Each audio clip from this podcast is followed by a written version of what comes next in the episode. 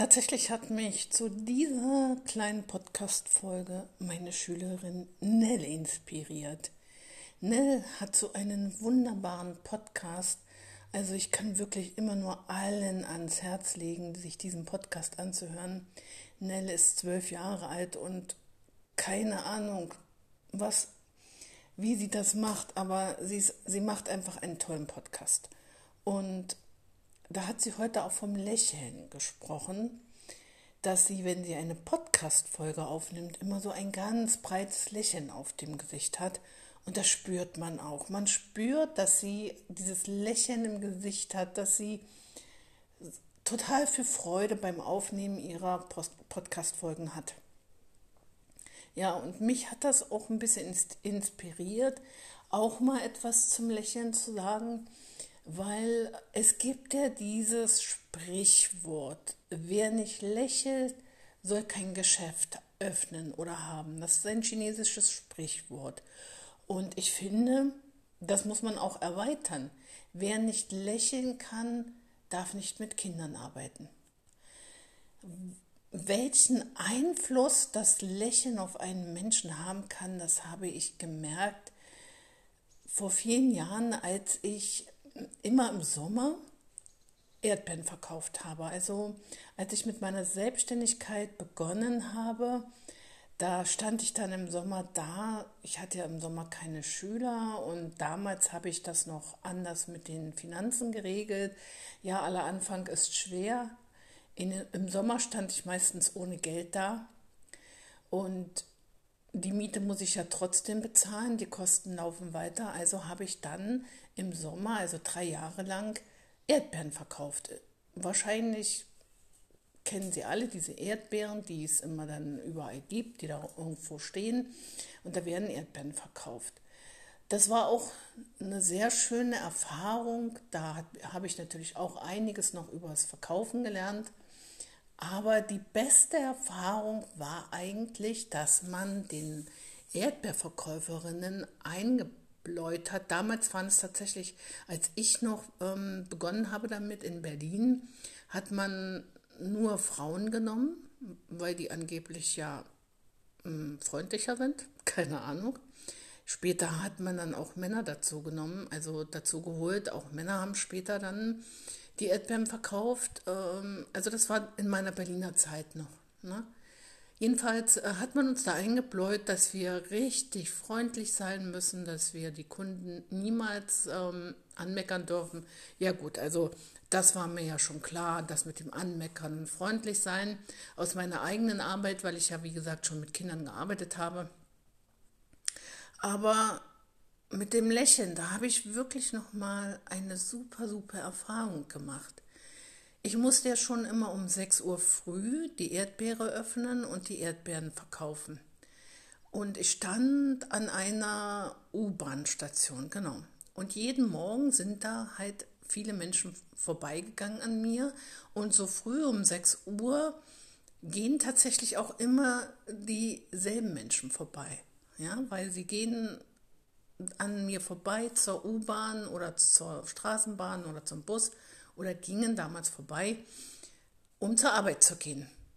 Und das war wirklich so, dass die Leute, die um 6 Uhr oder zwischen 6 und 7 und 8 an mir vorbeigegangen sind, oftmals so in sich gekehrt an mir vorbeigegangen sind. Manche waren total, ja keine Ahnung, verbiestert, das Gesicht verkniffen, es war irgendwie so traurig, das anzusehen. Und ich habe dann wirklich jedem gesagt, ich wünsche Ihnen einen guten Morgen und einen schönen Tag und habe sie angelächelt. Und das war so toll, weil gerade diese Menschen, die so ganz früh an mir vorbeigegangen sind, mit der Zeit haben die mich immer dann schon angeschaut und dann auch gelächelt die haben sich verändert, diese Menschen. Die sind an mir vorbeigegangen, haben meinen Blick gesucht, haben meinen Guten Morgen-Gruß erwartet und dann auch zurückgegrüßt. Zwei Wochen später oder drei Wochen später kam meine Frau zu mir und hat gesagt, ich freue mich jetzt jeden Morgen an Ihnen vorbeizugehen, weil dieses Lächeln und diese, dieser gute Morgengruß, das, das, das ist so herzerwärmend für mich, das ist so toll.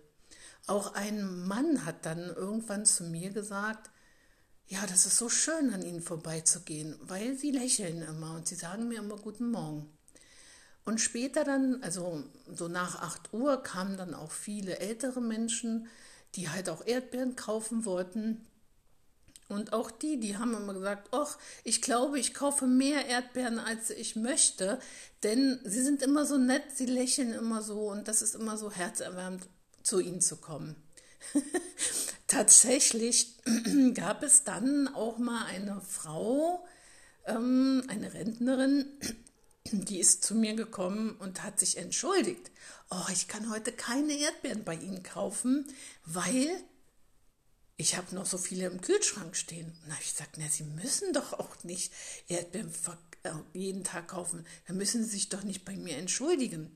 Aber das war auch so, ich dachte, wow, das ist aber, ja, ja, das war also eine wunderbare Erfahrung und ich lächle auch immer, wenn ich in der Praxis mit den Kindern arbeite. Ich lache viel, wir lachen viel, die Kinder lachen viel, ich lache viel. Und das ist so wichtig, dass man den Kindern zulächelt, dass man ihnen positiv ähm, ja, zugetan ist, dass die Kinder auch merken, dass ich gerne mit ihnen arbeite. Ich glaube, das ist ganz, ganz wichtig. Wenn die Kinder nicht spüren würden, dass ich äh, gerne mit ihnen arbeite, dass ich mich auf sie freue, jede Stunde, die sie kommen, dann glaube ich, würden sie auch anders mit mir arbeiten. Sie würden nicht so gerne kommen, sie würden vielleicht sogar sagen, ich gehe da nicht so gerne hin. Also ein Mensch, der mit Kindern arbeitet, muss lächeln können unbedingt und muss gute Laune haben.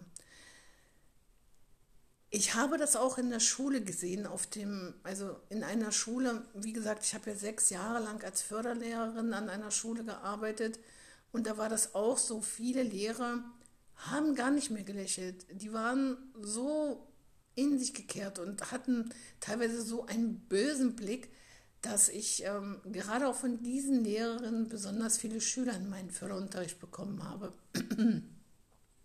ja, meine Stimme ist gerade ein bisschen belegt, aber was soll's. Ne? Also, ein Schüler hat mir dann sogar mal gesagt, Freitag ist der schönste Tag der Schule. Und ich habe das noch gar nicht so auf mich ähm, so zurückbezogen und habe hab so gefragt, ja, warum denn ausgerechnet der Freitag? Warum ist ausgerechnet der Freitag der schönste Tag in der Schule? Weil ich dann zu ihnen kommen kann. Wow, also das war auch ähm, so toll.